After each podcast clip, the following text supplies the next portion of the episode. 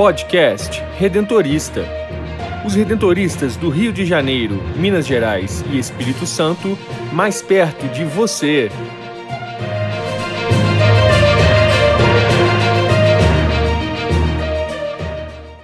Olá, eu sou Brenda Mello e está começando o podcast Redentorista da província do Rio. Neste episódio, conversamos com o padre Edson Alves da Costa, pároco da Igreja Nossa Senhora da Glória, que fala sobre a celebração da padroeira em tempos de pandemia. Resgatando a memória redentorista, o historiador Rafael Bertante destaca o centenário de falecimento do segundo superior da missão Holando-Brasileira. E o provincial dos redentoristas do Rio, Minas e Espírito Santo, Padre Nelson Antônio Linhares, reflete sobre o carisma afonciano.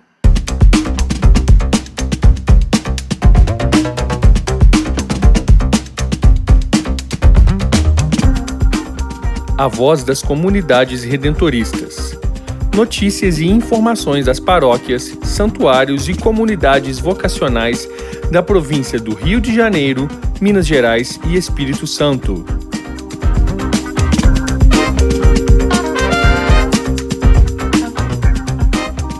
Em 2020, a Igreja Nossa Senhora da Glória, localizada na cidade mineira de Juiz de Fora, completou 100 anos do início de sua construção.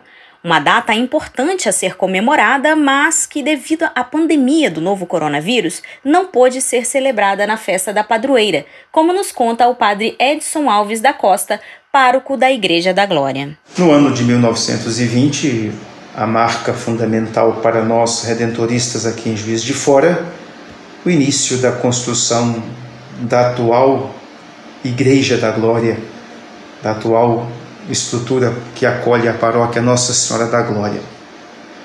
A parte que provoca a construção, a expansão dos trabalhos pastorais, a igreja antiga já ficando pequena, não podendo acolher os fiéis, e claro, todo o cuidado dos confrades holandeses naquele momento, na intenção de expandir o templo.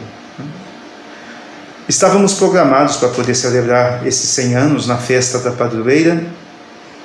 Não o pudemos fazer por causa da pandemia, mas fizemos um caminho de memória histórica a partir de registros que falavam do afeto de cada paroquiano, os que puderam partilhar. Fizemos um caminho de memória histórica. Também nosso jornal e as nossas mídias deram a tonalidade de festa, de celebração, de gratidão neste período. Ainda oficialmente não celebramos a data, vamos celebrar. Se Deus assim nos permitir, ainda temos o final deste ano e início do próximo, que está dentro do ano jubilar deste centenário. A perspectiva nossa é essa, então, ainda vir a celebrar com todo o louvor possível esta memória mais que centenária. Também temos a preparação de um pequeno livro Memória, que é para este período.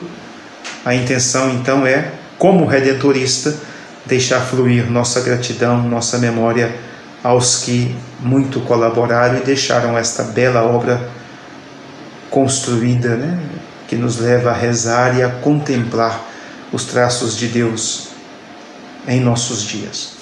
Como toda a igreja, a Paróquia da Glória precisou se reinventar, descobrir novos caminhos para celebrar a padroeira sem aglomerações, com a experiência da transmissão online das celebrações. Padre Edson nos fala como foi celebrar a novena e festa de Nossa Senhora da Glória em agosto deste ano. Fizemos o caminho da novena, os nove dias rezando os temas propostos na novena que foi elaborada pelo Padre Carrara uma novena muito bem escrita, bem localizada do ponto de vista teológico e espiritual. Como celebramos? Com as missas diárias e a oração da novena ao final de cada liturgia. O diferente é que acolhemos primeiro o conselho paroquial e depois acolhemos o CPP, o, os agentes de pastorais e movimentos, neste momento de ir preparando o coração para o grande louvor. Tivemos uma tarde mariana, um momento de louvor mariano, logo no final da novena, no nono dia. E o dia da festa foi assim celebrado por todos nós, né? A missa concelebrada pela comunidade religiosa com a presença do CPP, a direção da ambulatório Nossa Senhora da Glória, alguns dos nossos colaboradores funcionários, o almoço em forma de drive-thru, né? as pessoas passavam, retiravam o almoço que já tinha sido encomendado, e o fechamento do grande dia, uma carreata percorrendo as ruas da cidade, um passeio com Nossa Senhora, e emocionante ver o carinho dos paroquianos e a resposta gratuita deles na doação de alimentos que foram recolhidos para compor cestas para aqueles que mais necessitam neste momento também de pandemia. Diferente a festa, mas não menos alegre, diferente, mas com grande importância para todos nós, porque fizemos um caminho de muito cuidado na paróquia. Então, valeu a pena celebrar, a experiência foi muito proveitosa e assim vamos nos reinventando neste novo modo de ser igreja, por enquanto à espera até do momento que vamos voltar à normalidade de nossos dias com maior participação de pessoas. Você acabou de ouvir o Padre Edson Alves da Costa, pároco da Igreja da Glória.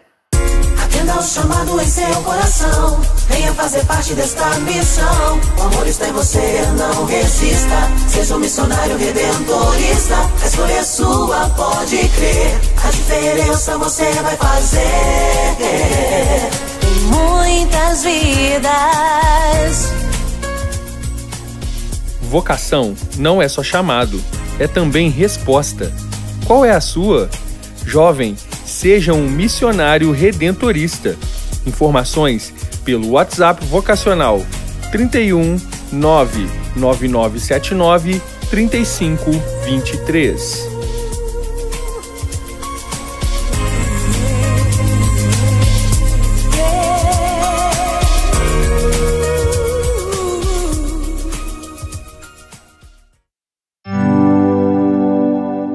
Memória Redentorista.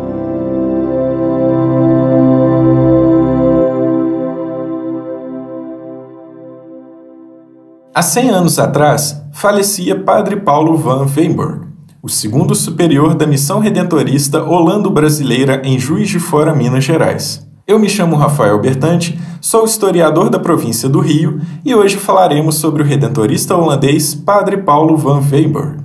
Paulo José Maria van Weber nasceu em Amsterdã no dia 29 de junho de 1853. Seus pais se chamavam Leocádia e Adolfo van Weber. Sua vocação para a vida religiosa não se anunciou brevemente. Até seus nove anos de idade, estudava em casa. Depois, foi matriculado em um colégio dos padres jesuítas e, em 1877, ingressou na Universidade de Lieden para cursar direito romano e direito moderno. Seus primeiros pensamentos sobre a vida religiosa ocorreram no mesmo ano que entrou para a universidade. Certa vez, disse que ao se fazer presente no velório de um redentorista, padre Egídio Vogels, recebeu uma graça que o levou à reflexão sobre a sua vocação. Tal graça triunfaria em 15 de julho de 1880, quando entrou para o noviciado redentorista em Bosch. Fez sua profissão religiosa em 1881 e foi ordenado sacerdote em 7 de outubro de 1885. Suas aptidões administrativas logo foram reconhecidas e Padre Paulo foi enviado em 1898 para o Brasil, para assumir a missão redentorista holando-brasileira em Juiz de Fora.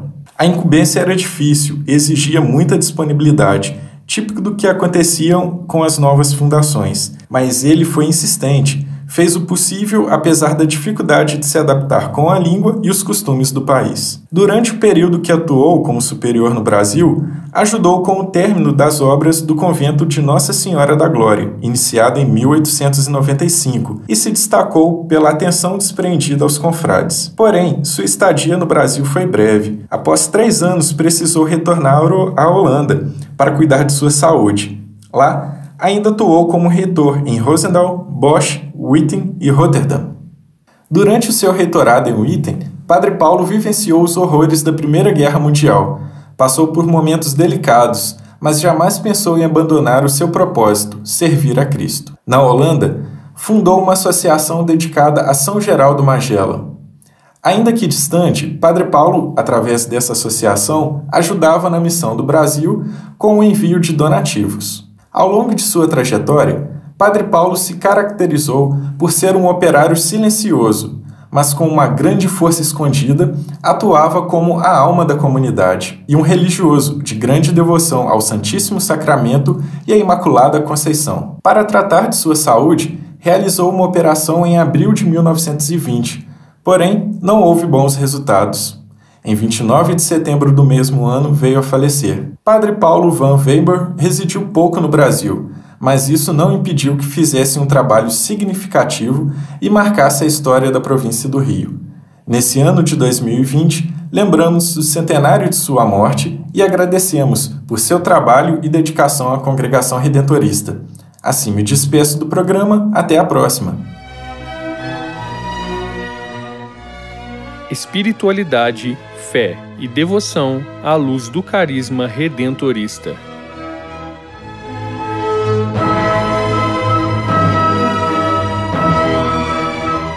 Vamos falar agora de espiritualidade redentorista em nosso podcast. Santo Afonso recebeu um chamado especial de Deus para evangelizar os pobres e abandonados. Por isso, seguindo Cristo Redentor, Santo Afonso foi um bom samaritano. Passou a confortar os doentes, pobres, curando as feridas nos tempos que eram difíceis. Ele funda em Escala, no dia 9 de novembro de 1732, a Congregação do Santíssimo Redentor, com o fim de evangelizar os mais abandonados, promover a justiça e promover o respeito humano solidarizando-se com os pobres, defendendo os seus direitos fundamentais. A opção pelos pobres é a razão de ser da congregação redentorista na igreja, o distintivo de sua fidelidade, o centro unificador da vida do redentorista. Este carisma de Santo Afonso, ou seja, essa intuição original, que é núcleo catalisador da vida consagrada de todo missionário redentorista, passa através da profissão dos votos religiosos, através da observância das regras que exprimem a vontade de Deus, numa comunidade apostólica aberta e organizada, com seus pontos essenciais: castidade, pobreza, obediência, perseverança, oração, desapego, amor a Cristo e a Nossa Senhora, evangelização dos pobres.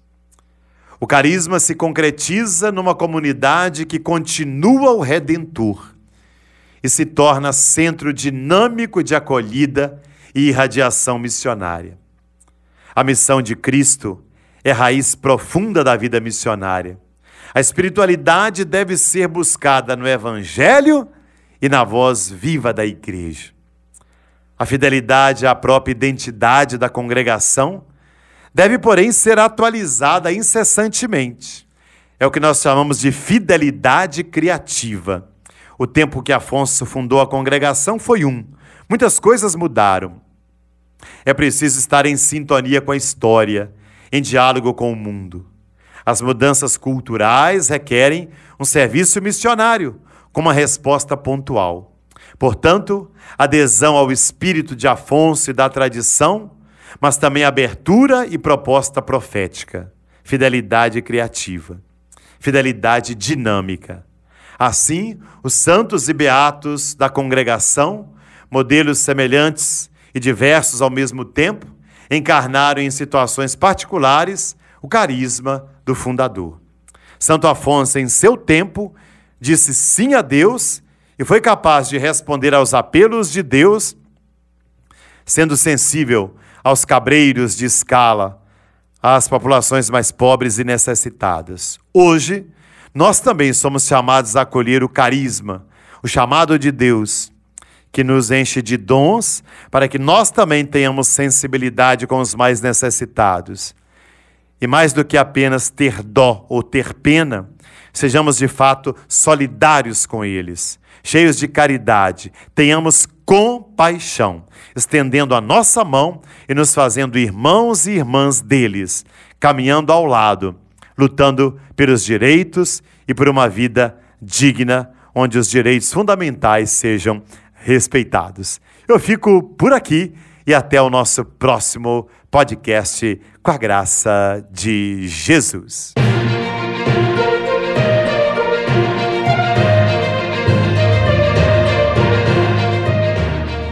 Quer saber mais sobre os missionários redentoristas do Rio de Janeiro, Minas Gerais e Espírito Santo? Acesse o site www.provinciadorio.org.br e siga-nos nas redes sociais: Facebook, Instagram e Twitter, arroba Província do Rio, e no YouTube, Província do Rio Oficial. Conecte-se com a nossa província. Queremos você sempre presente na grande família redentorista.